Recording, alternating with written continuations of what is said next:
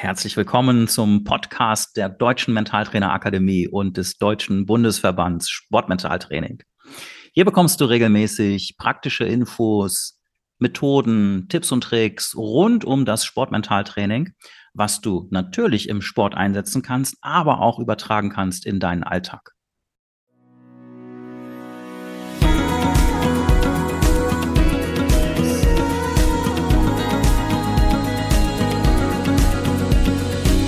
Ja, und ich freue mich, dass wir heute wieder eine Athletin zu Gast haben und ähm, ja, heute auch wieder natürlich über das Thema Mentaltraining im Sport sprechen werden, ähm, über Erfolge, über ja, vielleicht auch Herausforderungen auf dem Weg zum Erfolg, die als ähm, die einem im, im Sport immer wieder begegnen können.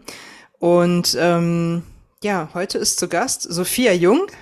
Und ähm, ich würde dich, Sophia, einfach direkt bitten, dich ähm, selbst einmal vorzustellen. Wer bist du? Was machst du? In welchem Sport bist du unterwegs? Vielleicht für die Menschen, die jetzt ähm, von dir noch nicht gehört haben, was ich sehr unwahrscheinlich finde, äh, wenn ich mir deine Erfolgsliste so anschaue. Aber stell dich doch gerade mal bitte selbst vor. Herzlich willkommen. Ja. Hi zusammen, ich bin Sophia, 24 Jahre alt, wohne aktuell in Koblenz und mache Leichtathletik.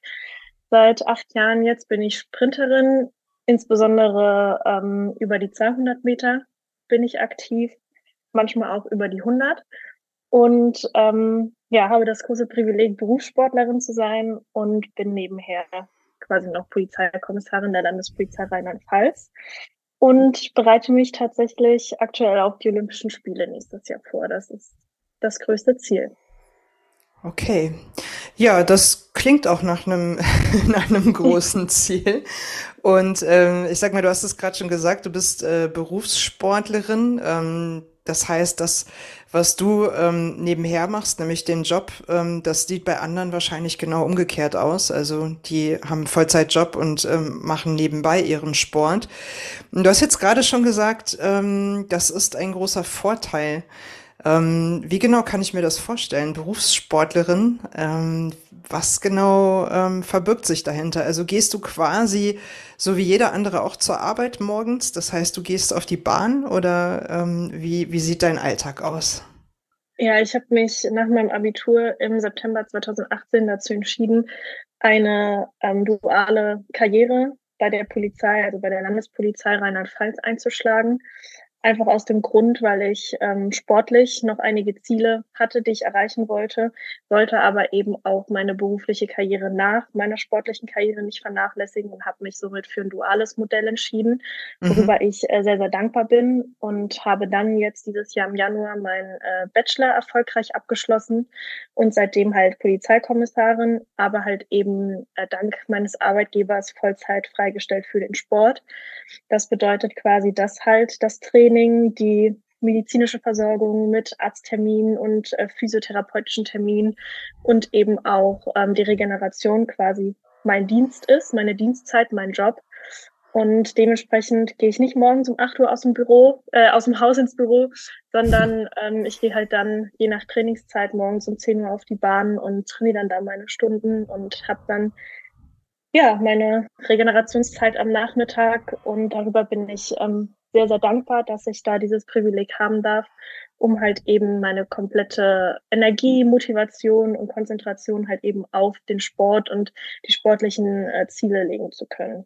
Aber gleichzeitig eben auch beruflich abgesichert zu sein. Und das nimmt halt eben auch gerade für den Kopf eine sehr große, ähm, großen Ballast quasi ab, dass man halt weiß, man verdient halt sein Geld und man hatte halt einfach einen Arbeitgeber an der Seite, der halt den Leistungssport zu 200 Prozent unterstützt. Mhm. Also ähm, ich höre da vor allen Dingen das Thema Fokus. Ne? Also du hast halt den Luxus, dich tatsächlich äh, hundertprozentig äh, ähm, auf, auf diese eine Sache auch wirklich zu fokussieren und das Ding auch in Ruhe zu machen, ähm, ohne dass du dich noch irgendwie um 5000 andere Sachen kümmern musst oder um Karriere und so weiter. Genau. Ähm, Jetzt stelle ich mir das natürlich, also wir sind direkt im Thema, Sophia, es tut mir leid, aber es gibt so viele Fragen, die ich habe und du weißt auch, wir haben ein äh, tolles Vorgespräch geführt und das hätte ich mhm. auch noch unendlich weiterführen können.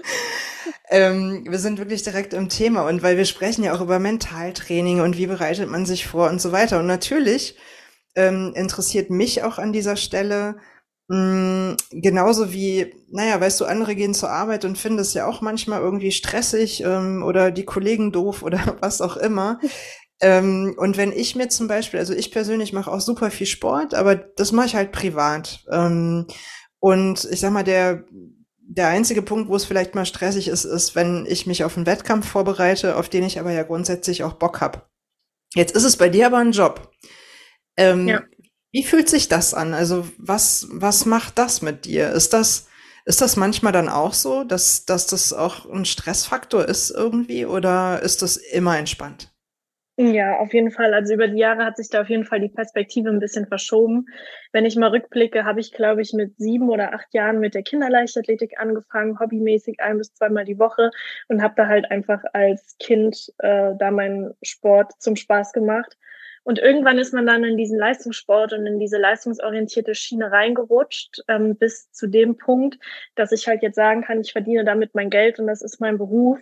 Natürlich ist das auch nicht mehr dann jeden Tag Spaß. Und natürlich ist das nicht immer jeden Tag Freude, ins Training zu fahren, weil halt eben auch ähm, der Leistungssport zwar gut und schön ist, aber man verzichtet halt im Leben auch auf sehr viel und alles richtet sich halt von, was frühstücke ich morgens, wann frühstücke ich morgens, wann gehe ich abends zu Bett. Alles plant sich halt nach dieser einen Trainingseinheit oder nach der Trainingswoche und nach dem einen Ziel. Und das ist manchmal auch schon mentale Belastung ein bisschen. Aber das Gute ist, am Ende des Tages oder am Ende der Trainingseinheit weiß ich, warum ich es mache, weil ich meine Ziele halt eben erreichen will und ich weiß, was ich dafür geben muss, um halt den maximalen Erfolg rauszuziehen.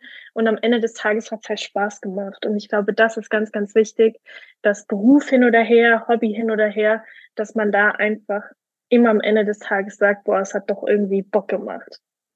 Und das habe ich Gott sei Dank noch. Und äh, genau, da bin ich echt froh drüber, dass ich den Spaß an der Sache auch nicht verliere. Auch wenn es nicht, wie du schon sagst, nicht immer schön ist, weil es gibt halt auch ein paar, ich nenne es mal Kollegen, wo mhm. es nicht immer so einfach ist. Und man kommt vielleicht auch nicht jeden Tag so gut mit seinen Teamkollegen oder mit seinem Trainer klar, weil man da auch mal vielleicht unterschiedlicher Meinung ist. Aber am Ende des Tages mhm. bin ich mhm. froh, dass es, dass ich die Möglichkeit dazu habe.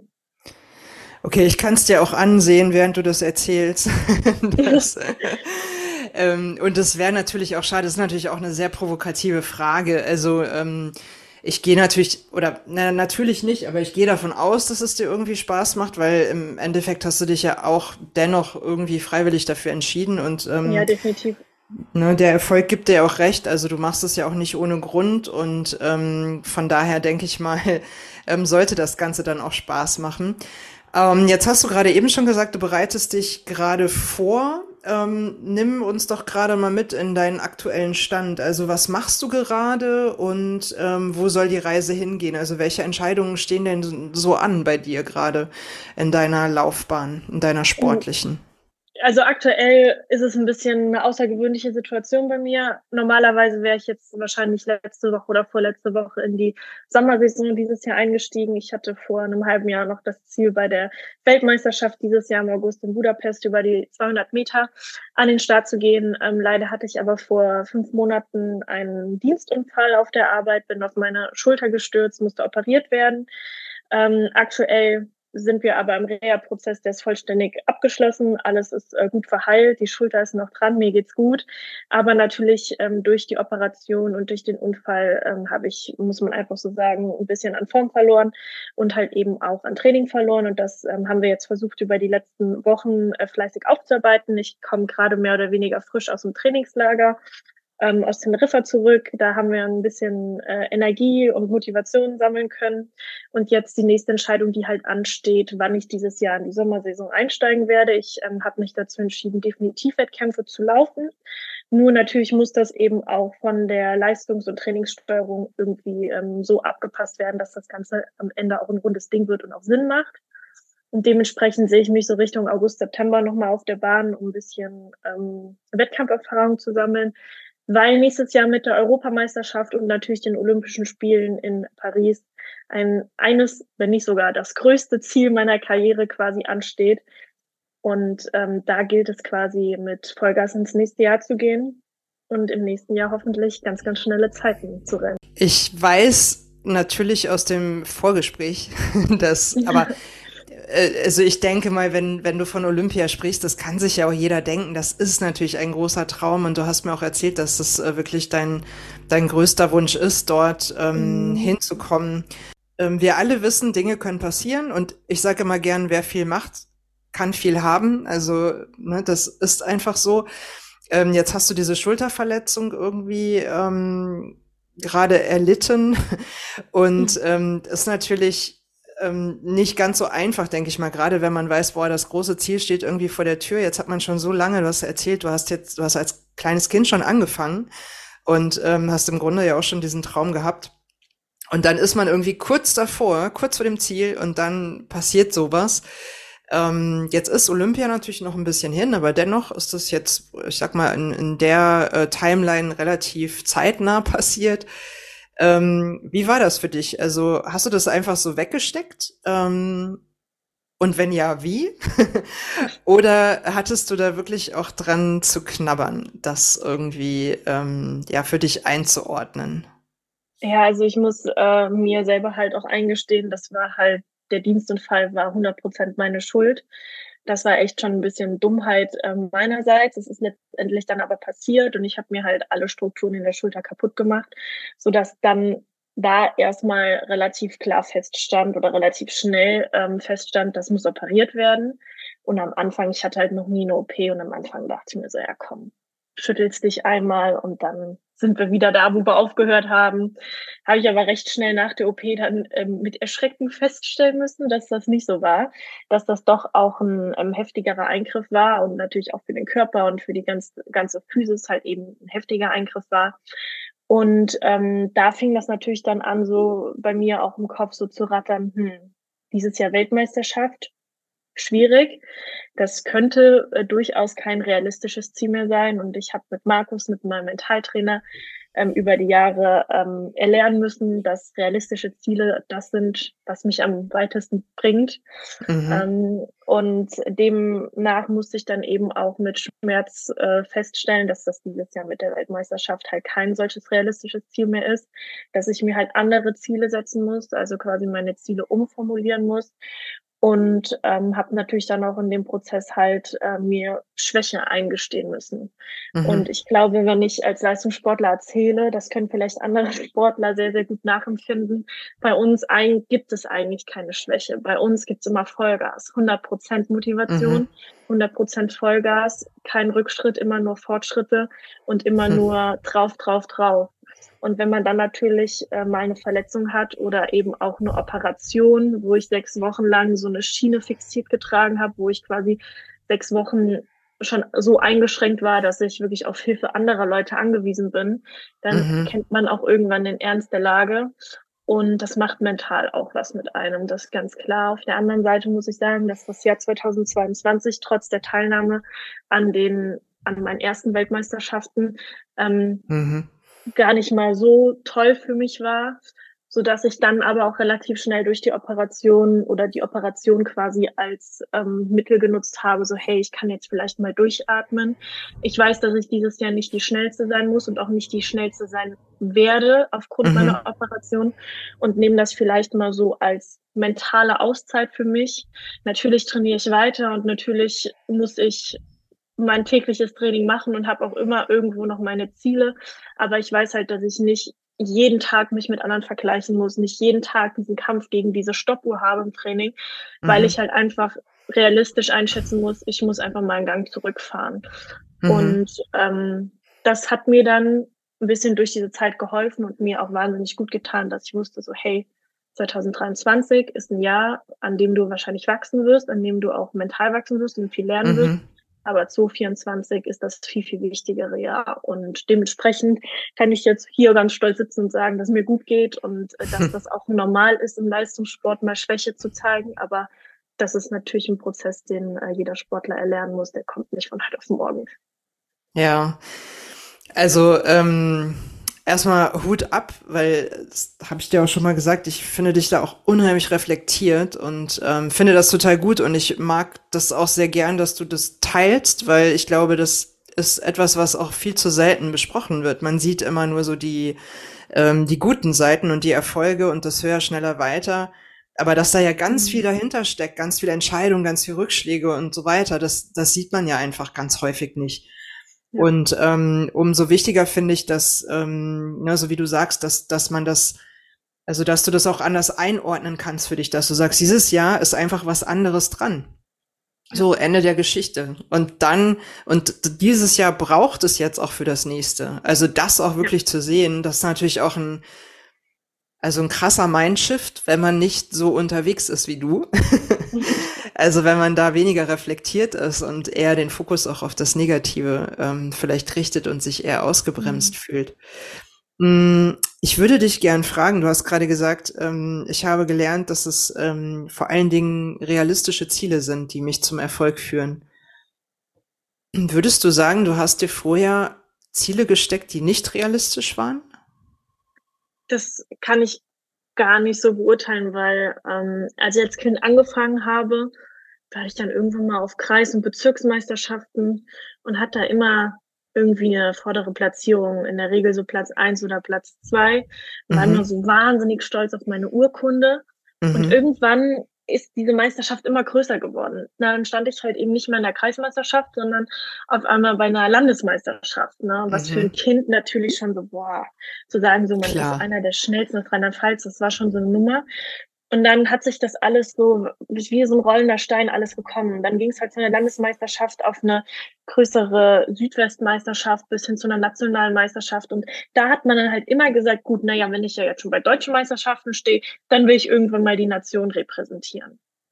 Und ähm, da kann man natürlich ja auch als 12, 13, 14-Jährige nicht unbedingt von ähm, einem realistischen Ziel sprechen, weil man ja selber seine Leistung kaum einschätzen kann und mhm. weil man ja auch kaum einschätzen kann und gar nicht so wirklich reflektieren kann, was brauche ich denn tatsächlich für eine Leistung und wie viele Leute muss ich im direkten Vergleich mit meiner Leistung überbieten, um nachher bei einer internationalen Meisterschaft zu stehen. Das macht man halt nicht einfach mal gerade so. Man steht morgens auf und man schafft's und dann geht man wieder zu Bett und alles gut und nächsten Monat ist es dann anstatt der Europameisterschaft die Weltmeisterschaft. Und dementsprechend würde ich schon sagen, dass ich damals einfach so leichtfertig mit meinen Zielen um mich geschlagen habe, ähm, befand mich aber auch in der Luxussituation, dass ich es dann halt doch auch geschafft habe und ähm, habe gar nicht darüber nachgedacht, wie ich meine Ziele überhaupt formuliere, weil, wie ich eben schon sagte oder wie du auch sagtest, höher, schneller, weiter. Das nächste Ziel war immer ein höheres und einfach immer schneller zu laufen. Aber wenn ich jetzt hier mit meinen 24 Jahren sitze und sage, ich laufe nächstes Jahr Weltrekord, 200 Meter Frauen, dann muss ich jeden, der an mich glaubt, enttäuschen und sagen, das ist halt einfach unrealistisch. Ich finde, durch das Erwachsenwerden und durch das Großwerden und auch das Großwerden in der Disziplin und in der Sportart lernt man irgendwann selbst zu verstehen, was sind denn realistische Ziele, weil man einfach viel besser seine eigene Leistung einschätzen kann. Aber auch da hatten wir in einem relativ äh, günstigen Alter mit so 16, 17 der Markus, mein Mentaltrainer, sehr geholfen mhm. und hat quasi diesen Weg immer begleitet und immer versucht, wenn ich in der aus der Schiene ausbrechen wollte, hat er mich quasi immer so zurückge zurückgerudert und ähm, ja, deswegen würde ich sagen, das ist so ein Reifeprozess, der dann irgendwann auch automatisch dazu führt, dass man sich realistische Ziele setzt. Ja. Ganz spannendes Thema, was du ansprichst, ist ja im Prinzip so diese Selbstwirksamkeitserfahrung, ne? Also, dass du einfach selber mhm. auch einschätzen kannst, ähm, wozu du in der Lage bist. Das ist ja wirklich auch so die Kunst. Das klingt erstmal so einfach, ja. aber das ist gar nicht so einfach. Und vor allen Dingen, ähm, wenn wir jetzt bei dir wir haben uns auch darüber unterhalten. Ich bin ja eher auf längeren Strecken unterwegs oder ich arbeite mit Sportlern, die auf längeren Strecken unterwegs sind auch. Und bei dir kommt es ja wirklich innerhalb von Sekunden darauf an. Und dann geht's ja auch wirklich um eine Einschätzung von, ähm, von, von wirklich einem Mini-Zeitraum, einem Mikrozeitraum. Ja. Und das ist natürlich, da muss man sich schon auch ganz schön gut kennen. Ähm, was mich jetzt gerade auch ähm, nochmal ähm, fasziniert hat, ist die lange Zusammenarbeit mit dem Markus. Also du bist jetzt 24, ja. du hast gerade gesagt, ich glaube 16, 17. Ich weiß nicht, wann, mhm. wann habt ihr, wann seid ihr gestartet, als du 16 ähm, warst? Ich glaube tatsächlich, so 2016 haben wir, so im Herbst 2016, glaube ich, war das ungefähr, mhm. wo er auf mich zukam und äh, mir von seiner Umschulung zum Mentaltrainer berichtet hat und doch einfach mal gefragt hat, ob ich nicht mal Lust hätte, mit ihm äh, ein paar Sachen, die er dort gelernt hat, auszuprobieren. Ja, super. Und recht schnell, innerhalb von wenigen Wochen sind wir dann ähm, beide zu dem Entschluss gekommen, dass das äh, menschlich und charakterlich auch wahnsinnig gut funktioniert mhm. untereinander und ähm, dass wir vielleicht auch mal die Zusammenarbeit in Richtung diesem Coaching und Mentaltraining ähm, versuchen würden.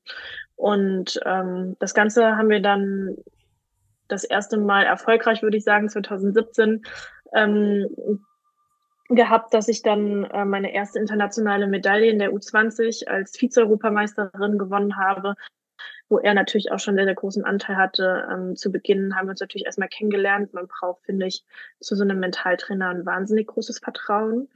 Und ähm, das habe ich bei ihm auf jeden Fall. Und da haben wir uns natürlich erstmal kennengelernt.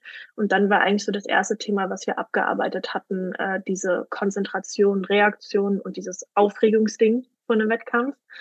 Weil ich ihm immer gesagt habe, boah, ich bin so wahnsinnig aufgeregt, mhm. weil ich immer so viel von mir selber erwartet hatte. Und ähm, ja, allein nach einem halben Jahr Zusammenarbeit mit ihm bin ich als bin ich als ganz andere Sophia aufgetreten, würde ich sagen, mhm. so dass ich sogar tatsächlich ähm, so weit im Kopf war, dass ich mir zugetraut habe, eine internationale Medaille in meiner Altersklasse zu gewinnen und ja, es hat halt funktioniert. ja. Und da wussten wir halt direkt, boah, das passt mit uns und bis heute sind wir im regen Austausch und er ist immer mein Go-To-Ansprechpartner, wenn ich mal Stress mhm. habe, wenn ich mal gerade nicht weiß, wohin mit meinem Kopf, wenn ich Selbstzweifel habe oder, oder, oder, mhm. da ist er wirklich echt der beste Ansprechpartner und steht da wirklich immer zur Seite. Das ist schon echt top. Ja.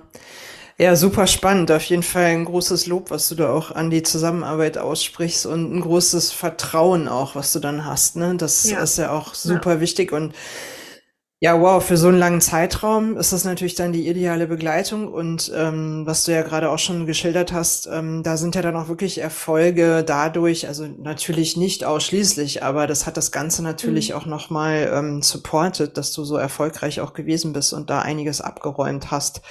Ähm, du hast jetzt schon gerade mal angedeutet, lass uns doch mal so in, in deinen Sport reingehen. Ähm, 100 Meter, 200 Meter kurze Strecke, ähm, wahnsinnig viel Vorbereitung für den einen wahnsinnig kurzen Moment. ähm, ähm, und nimm mich mal mit oder nimm, nimm uns mal mit, wie, wie drückt sich denn so eine Aufregung da aus? Also wie fühlt sich das denn an, ähm, wenn, wenn du weißt, boah, jetzt muss ich performen, jetzt gibt es diesen einen Versuch und ähm, mhm. die nächsten Sekunden werden es entscheiden. Das ist als Jugendsportlerin noch, noch mal ganz anders gewesen als aktuell in meiner aktuellen Verfassung, würde ich sagen. Früher hat sich das so irgendwie ausgedrückt bei mir, dass ich schon morgens beim Frühstück, ich hatte so ein, so ein unwohles Gefühl im Magen, mhm. so ein mhm. Magendrücken. Ich konnte, habe kein Bissen runtergekriegt vor Aufregung, mhm. weil ich so nervös war, weil ähm, man realisiert halt, man gibt so viel man macht so viel und man tut und tut und tut und man weiß, wie du schon an, auch angesprochen hast, eben man weiß, man hat halt einfach nur diese paar Sekunden. Ich habe nicht wie ein Fußballer 90 Minuten Zeit mit einer Viertelstunde Pause, um mich mit meinem Team zu besprechen, mhm. sondern ich stehe in dieser Linie und ich weiß, in einer Minute ist alles vorbei. In einer halben Minute ist alles vorbei. Mhm. Und man weiß halt, man macht sich so selber den Druck, genau in dieser Situation halt zu performen. Und natürlich als junge Athletin, wenn man nicht viel Erfahrung hat, nicht viel Wettkampferfahrung, orientiert man sich ja auch immer viel an den anderen und sagt so, oh mein Gott, jetzt bin ich aber mit der und der schnellen Frau im Lauf oder mit dem und dem schnellen Mädel und oh mein Gott, schaffe ich das überhaupt? Und man hat halt einfach so ein bisschen Selbstzweifel, wenn man sich selber halt noch nicht so richtig einschätzen kann. Und mit Erfolg und auch mit Wettkampferfahrung geht man mit einem ganz anderen Mindset an die Sache. Natürlich hat mir Markus da wahnsinnig geholfen. Für mich gibt's halt den einen Flow-Moment. Für mich gibt's nicht, wenn ich auf Bahn 4 laufe, Laufe gibt es für mich nicht Band 13, Band 1 und 4, 5 und 6, 7 und 8, sondern es gibt für mich halt einfach nur meine Bahn, weil es zählt in dem Moment nur, nur ich und es zählt nur meine Leistung. Und in dem Moment habe ich auch keine Freunde im Sport, auch wenn ich mich mit wahnsinnig vielen super gut verstehe. Aber wir können uns nach der Ziellinie gerne wieder lieb haben. Aber in dem Moment ist halt einfach so der Kampfmodus da. Und mittlerweile stehe ich halt auch wirklich sehr selbstbewusst in der Startlinie und da habe ich keine Aufregung mehr. Das ist nur noch Fokus. Fokus, weil man weiß, auf was es jetzt ankommt, wie muss ich jetzt hier abliefern, ähm, was muss ich jetzt tun, um quasi, sagen wir mal, vom Vorlauf ins Halbfinale oder vom Halbfinale ins Finale zu kommen oder wenn es im Finale dann eben auch schon soweit ist, zu sagen, was muss ich jetzt tun für eine Medaille oder für eine gute Platzierung. Und da spreche ich schon gar nicht mehr von Aufregung, sondern einfach wirklich nur noch von diesem Fokus. Und ähm, der Markus hat es immer gesagt, ich soll mir das so vorstellen wie so ein Rampenlicht, so ein Scheinwerfer, der von so kegelförmig von groß auf klein quasi so, so schmal zuläuft, ne? dass man auch diesen Fokus hat, ne? dass das immer, je näher man zu diesem Lauf kommt, umso schmaler der Fokus wird, weil es zählt in diesen 23 Sekunden eben nur das, was ich auf meiner Bahn mache. Unabhängig, ob jetzt eine Weltrekordhalterin oder ähm, gerade eine Hobbysportlerin, die vor zwei Tagen erst mit der Leichtathletik angefangen hat, auf der Bahn neben mir steht. Und äh, dementsprechend würde ich auch gar nicht mehr von Aufregung bei mir sprechen, sondern halt, wie gesagt, nur von dem Fokus. Das Einzige, was ich halt, was aber auch, glaube ich, super menschlich ist, äh, empfinde, ähm, so eine gewisse ähm, Leistungserwartung, die ich mir selber setze.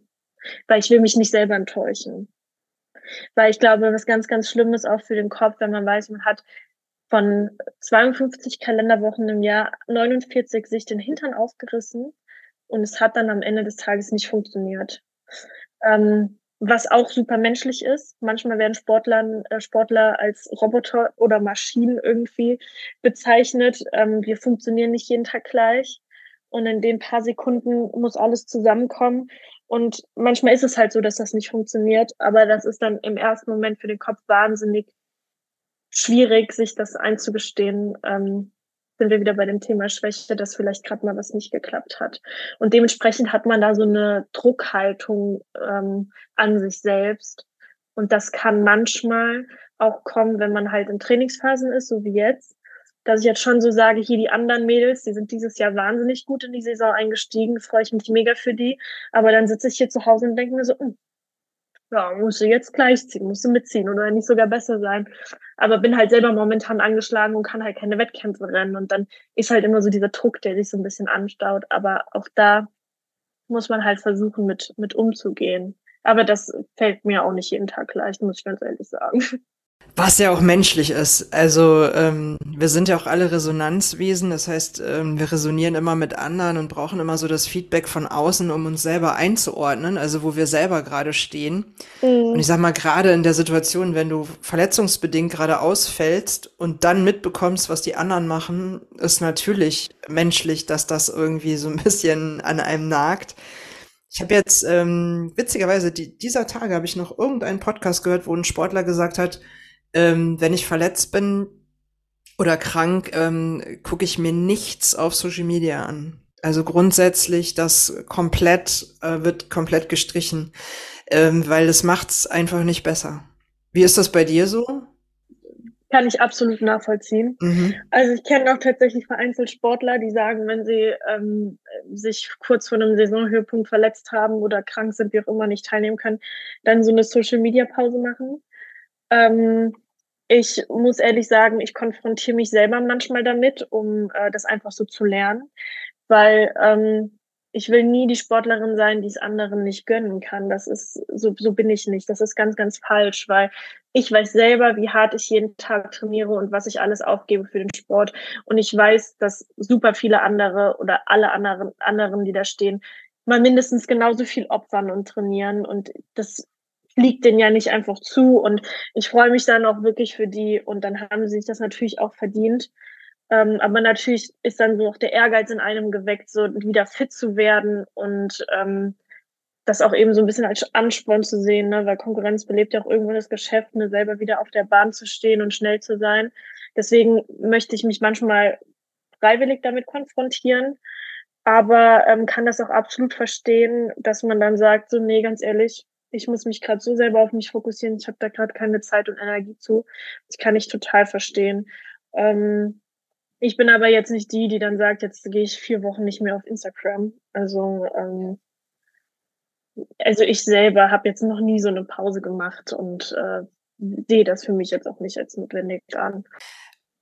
wenn du, also wenn wir nochmal aufs Mentaltraining zurückgehen, ähm, was sind so deine klassischen Herausforderungen, die du so von dir kennst? Also jeder hat ja so seine Sachen, die, ähm, also wo man weiß, ah, das ist immer was, wo ich, wo ich versuche wirklich auch die Kurve zu kriegen und irgendwie äh, mental noch mal ein bisschen stärker zu werden oder äh, wo ich besonders drauf achte, weil, ähm, weil das für mich wirklich wichtig ist.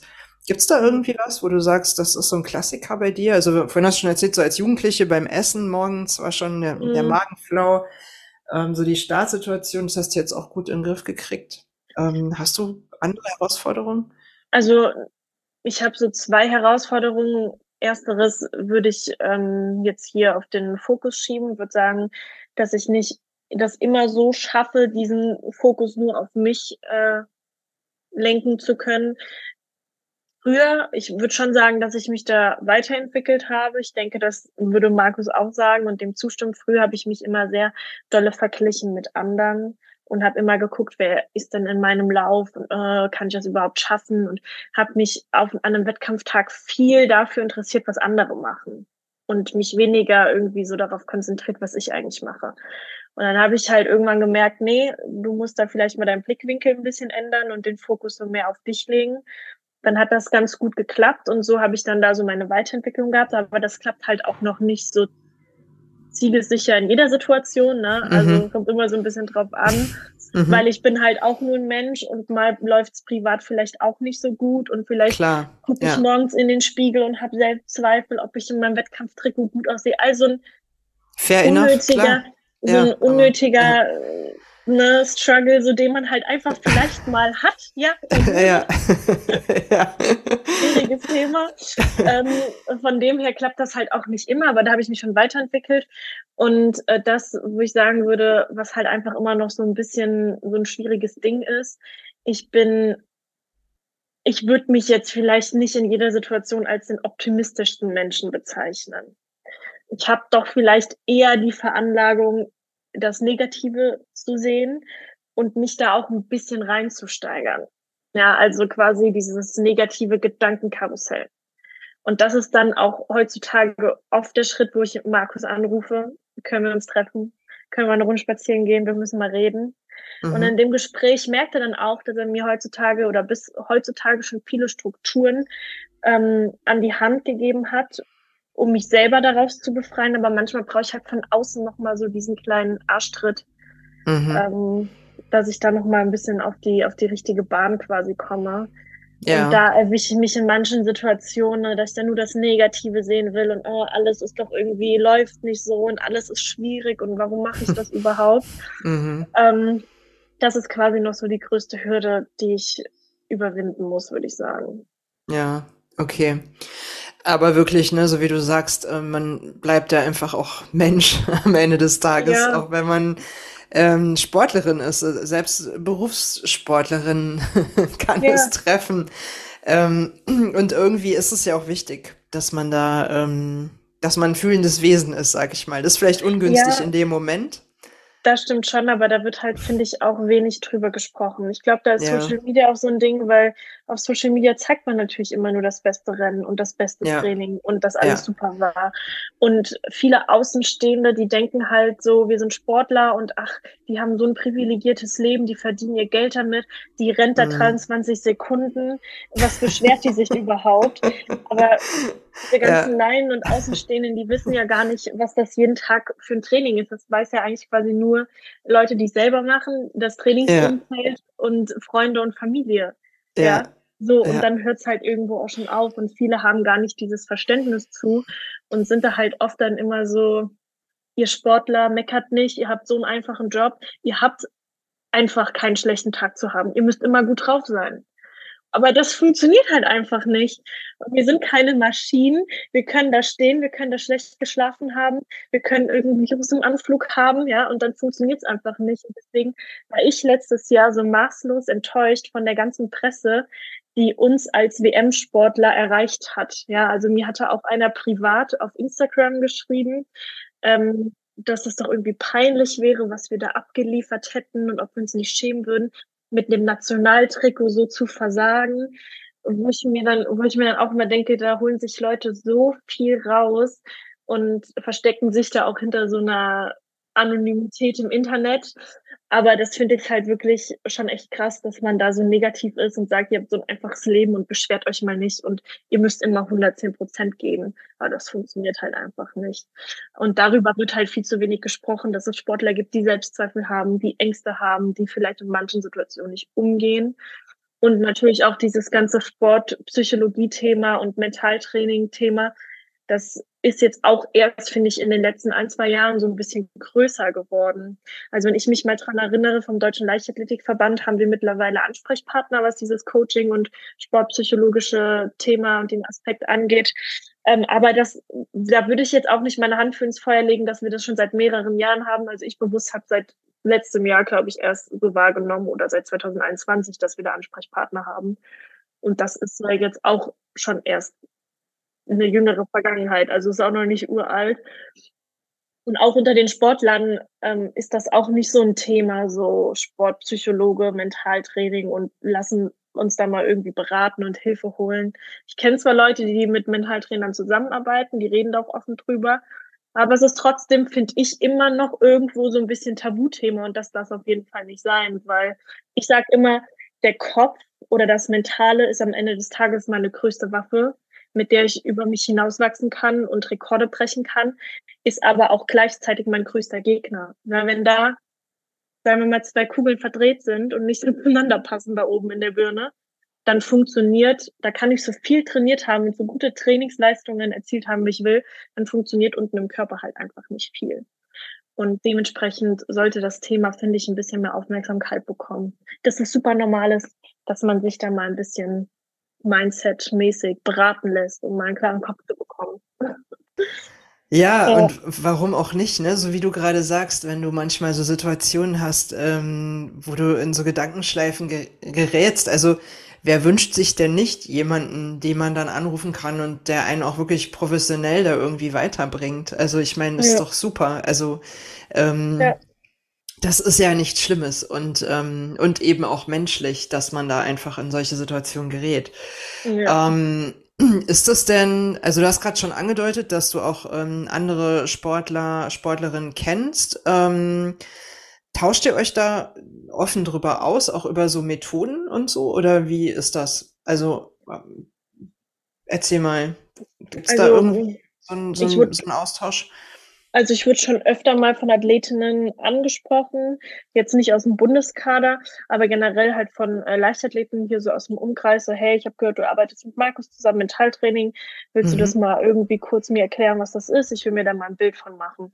Das mhm. werde ich tatsächlich relativ oft auch über Social Media so gefragt, also von mir fremden ah, Personen. Ja, cool. Ja. Ähm, Finde ich auch cool. Ähm, ich habe jetzt mit der Jessie Wessoli, ähm, mit der ich auf dem Zimmer war, letztes Jahr in mhm. Eugene bei der Weltmeisterschaft, mit der ähm, ich auch 200 Meter gelaufen bin, mal drüber gesprochen, weil wir beide vor unserem 200 Meter Vorlauf sie mit ihrer äh, Coach äh, Mentaltrainerin gesprochen hat und ich halt mhm. eben mit Markus und meinem Mentaltrainer. Und dann haben wir uns kurz so ein bisschen drüber ausgetauscht, was machst du denn mit der, was machst du denn mit dem. Mhm. Ähm, aber dass das jetzt so ein ganz, ganz großes Ding ist, ähm, nee, also wirklich eher so, da tauschen wir uns gar nicht drüber aus. Das ist halt dann einfach so ein privates, individuelles Ding, was jeder so für sich macht, aber mhm. wird halt irgendwie auch nicht drüber gesprochen. Mhm.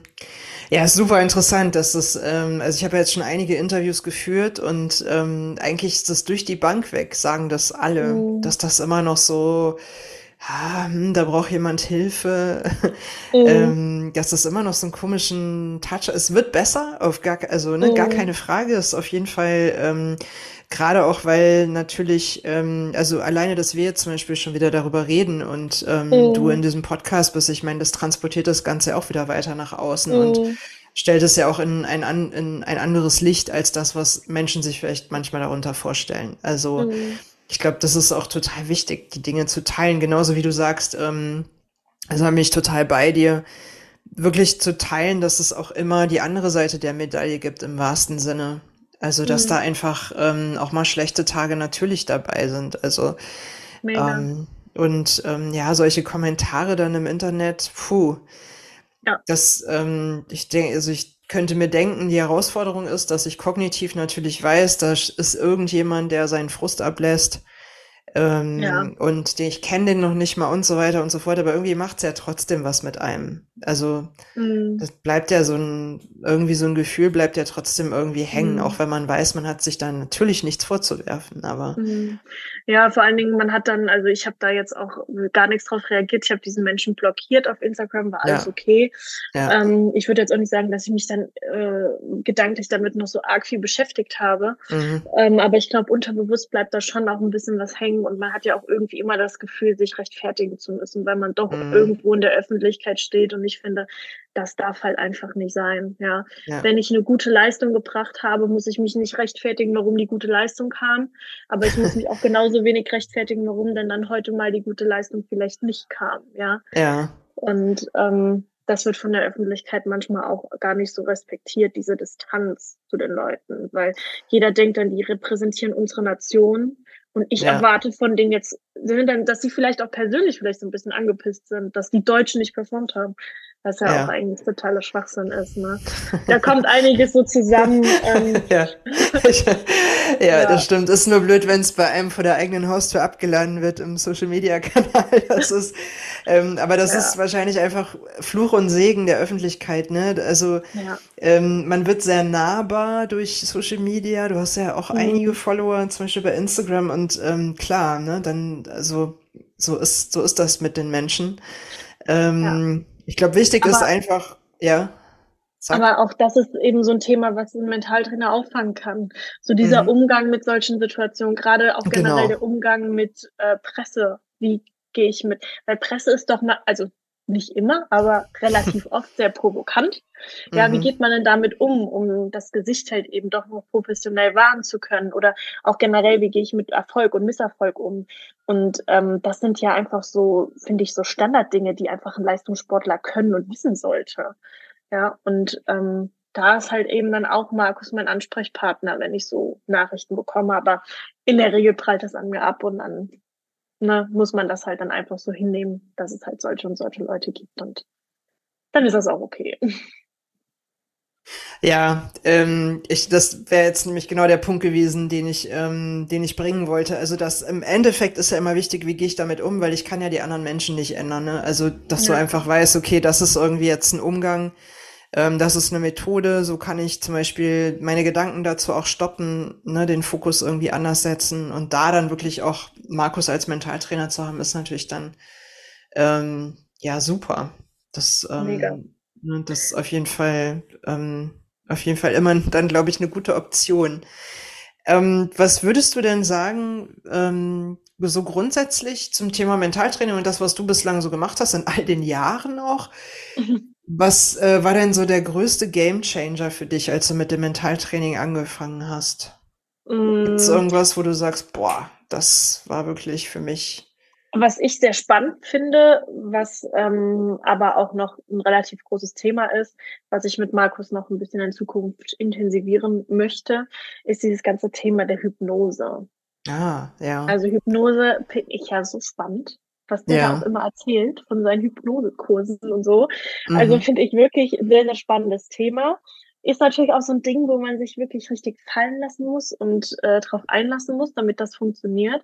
Mhm. Aber gerade so diese Hypnose und äh, Visualisierung, finde ich, sind so zwei Schlüsselfaktoren bei uns im Mentaltraining, die mhm. eben auch zu einem höheren sportlichen Erfolg führen können oder geführt haben gerade auch so diese, diese Visualisierung so von dem perfekten Rennen, ja. Wie, mhm. weil, wie soll mein Körper, mein Nervensystem wissen, wie es sich schnell zu bewegen hat, wenn ich mir selber im Kopf nicht vorstellen kann, wie hat mir überhaupt mein perfektes Rennen auszusehen, ja? ja. Dass man sich so über so einfache Dinge mal Gedanken macht, so, wie stelle ich mir das überhaupt vor? Mhm. Und wenn ich mir das nicht vorstelle, dann, dann ist das ja auch irgendwo schon innen drin in der ganzen Sache irgendwie falsch. Ne? Also ich muss mir ja. vorstellen können, ich muss irgendwie umsetzen können, ich muss mir selber zutrauen können. Und da finde ich, ist so diese Visualisierung und dieses, diese, diese Hypnose schon, die sind schon echt ganz cool. Aber auch äh, noch nicht bis zum Schluss ausgereift. Da hat äh, der Markus noch ein bisschen viel vor mit mir. Und ähm, ja, wir haben cool. ja jetzt noch über ein Jahr Zeit für Olympia. Mal ja. gucken, was da so noch geht in dem Bereich. Bleibt spannend. Ja, wow, klingt auf jeden Fall ähm, mega spannend und gerade ja auch, weil du ähm, dieses Ziel vor Augen hast und da jetzt noch ein, Zeitraum auch vor dir liegt und da ist ja wirklich noch viel Zeit für Entwicklungsarbeit, was das betrifft. Ja, auf jeden Fall. Und ähm, gerade auch, wenn du sagst, dieses Jahr sind erstmal andere Sachen dran, ähm, ja. ähm, ist das, glaube ich, eine willkommene Einladung, diese Dinge dann mhm. auch auszuprobieren und ähm, ja, ich denke, wir werden weiter von dir hören. Da bin ich mir sehr sicher. Was hast du denn für ein, ähm, für, es ist immer, ja, schwierige Frage, ne? Weil Olympia ist halt immer ein großer Wunsch. Das denke ich mir als äh, Sportlerin. Was ist dein Ziel? Was verbindest du damit für ein Gefühl, wenn du an Olympia denkst? Also wenn ich so ein bisschen an Olympia denke, dann ähm, also ich, selbst wenn jetzt irgendwie was passiert morgen und ich kann wieder Sport machen, ich habe irgendeinen Unfall, dann könnte ich ja niemals behaupten, dass meine Karriere nicht erfolgreich gewesen wäre. Also ich bin mhm. wahnsinnig dankbar, dass ich äh, diese letzten Jahre hatte. Ich habe in der Zeit so wahnsinnig viel über mich selbst lernen können. Ich glaube, ich habe mich charakterlich auch sehr ähm, verändert dadurch oder ich bin daran gewachsen und da werde ich auf mein Leben lang stolz auf mich sein, aber auch dankbar eben auf die ganzen Menschen, sein oder auch auf die ganze Situation, dass ich überhaupt so weit gekommen bin. Mhm. Aber wenn ich an Olympia denke, dann fühlt sich das so ein bisschen an, dass ich so angekommen bin. Mhm. Weil der Sportler hat ja immer dieses Ziel, immer schneller, immer, immer weiter und immer höher. Und natürlich kann ich sagen, selbst wenn ich bei Olympia gestanden habe und ich bin da Zeit X gelaufen, ich kann ja noch schneller laufen und ich könnte ja noch vielleicht eine Platzierung, zwei, drei Platzierungen nach vorne rutschen.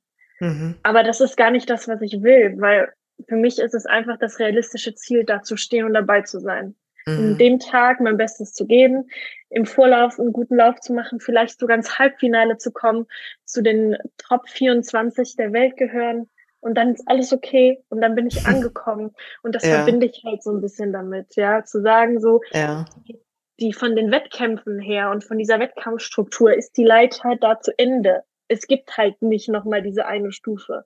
Letztes ja. Jahr war ich bei Weltmeisterschaften. Das ist quasi von der Konkurrenz her ja nichts anderes als Olympia, aber es fühlt sich immer noch so an, als ob ich da mir selber noch was beweisen muss und ich muss noch diese eine Stufe erklimmen. Ja. Und ähm, das wäre wirklich mein allergrößter Traum, da zu stehen. Ja. Ja, dann äh, drücken wir dir da auf jeden Fall wirklich alle Daumen, dass das äh, funktioniert. Und ähm, ich denke, du bist auf einem guten Weg. Also ähm, wann werden da die Entscheidungen fallen? Das wird wahrscheinlich auch noch eine ganze Weile dauern, ne? denke ich. Ja, genau. Nächstes Jahr Juni, Juli ist so die heiße Phase, Mai, Juni, Juli, also es ist noch ein mhm. Jahr hin, in dem Jahr kann noch viel passieren. Mhm. Also von daher ähm, dranbleiben und dran glauben, sich das selber eben auch selbstbewusst ähm, quasi vornehmen, zu sagen, ich schaffe das, auch wenn ich sagen muss, dass die Qualifikationsnormen wirklich eine Hausnummer sind. Das macht man nicht einfach mal eben so, das ist wirklich schon echt Sport, da muss man sich mhm. anstrengen.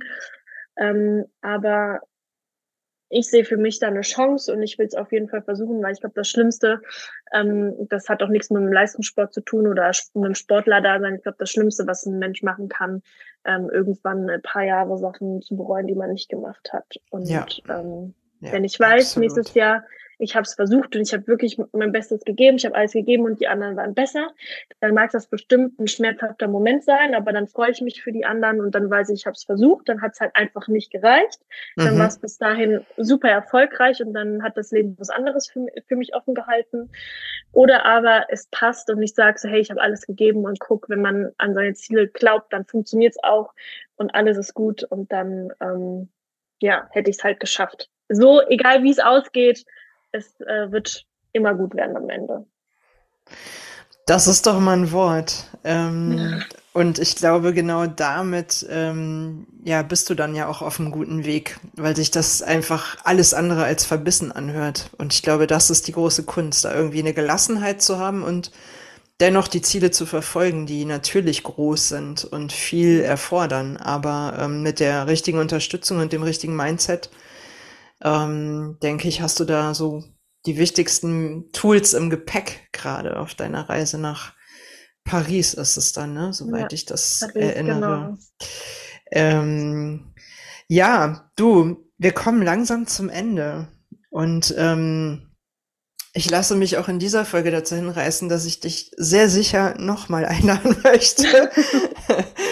ähm, sehr gerne. Das zu sagen. Ähm, weil ich super spannend finde, ähm, mich mit dir auszutauschen. Ich finde es äh, wirklich wahnsinnig faszinierend, ähm, wie du über ja deinen Beruf denkst und über all das, was du tust und ähm, das auch sehr reflektiert und auch wirklich von allen Seiten beleuchtest, finde ich ähm, mega spannend und natürlich in der im Zusammenspiel mit einem Mentaltrainer ähm, auch sehr spannend. Vielleicht an der Stelle sei gesagt, wir werden auch Markus Paquet ähm, ähm, im Interview haben ähm, in einer der kommenden Episoden und werden uns das Ganze mal von der anderen Seite anhören.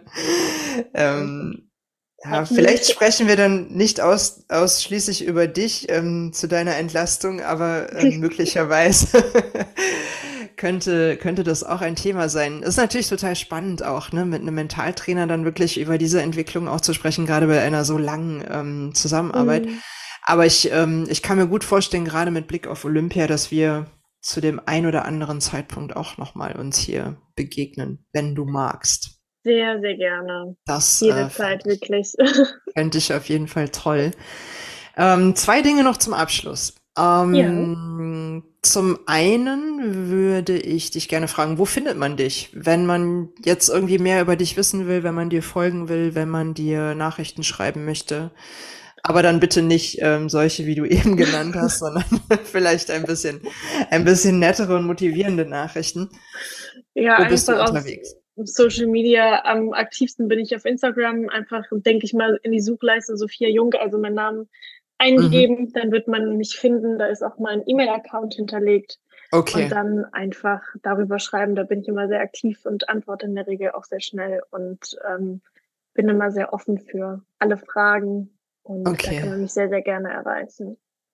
Super. Verlinken wir natürlich auch nochmal in den Show Notes, ähm, damit die Menschen dich auch finden. Und ähm, ansonsten gibt's noch eine allerletzte Frage.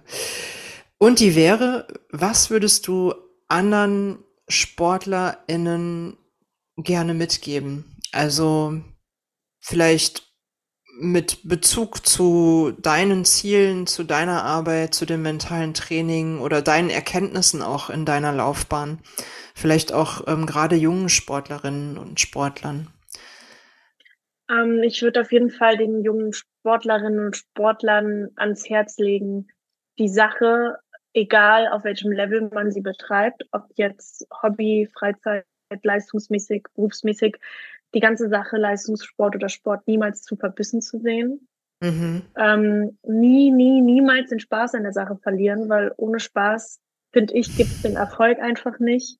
Ja. Ähm, und sich realistische Ziele zu setzen, immer in kleinen Steps zu denken, dass es super normal ist, dass es Phasen gibt, wo der Körper nicht mitspielt, wo der Kopf nicht mitspielt und dass man Rückschritte macht, dass das bei jedem Sportler so ist und dass man sich diese, diesen kurzzeitigen Moment der Schwäche einfach gönnen und eingestehen sollte, um dann quasi Anlauf zu nehmen, um dann halt alles aus sich rauszuholen. Ja, also mhm. quasi die, die Momente der Schwäche einfach auch als positiv zu beleuchten und zu sagen, ich nutze das jetzt als mein Anlauf oder als mein Sprungbrett für die Zukunft und dass das völlig normal ist.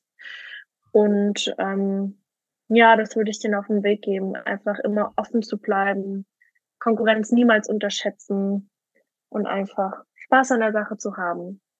Mhm. Und dann wird das schon alles gut werden. ja, das, das klingt doch super als, ähm, als Abschlusswort, ähm, als, als kleines Mantra für andere Athletinnen. ähm, Finde ich gut. Und ähm, Sophia, wir sind am Ende.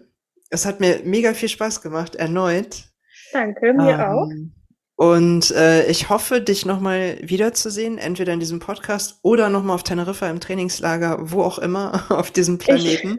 Ich, werde Bescheid geben, weil ich bin oft auf Teneriffa, also von daher ist es wahrscheinlich relativ hoch.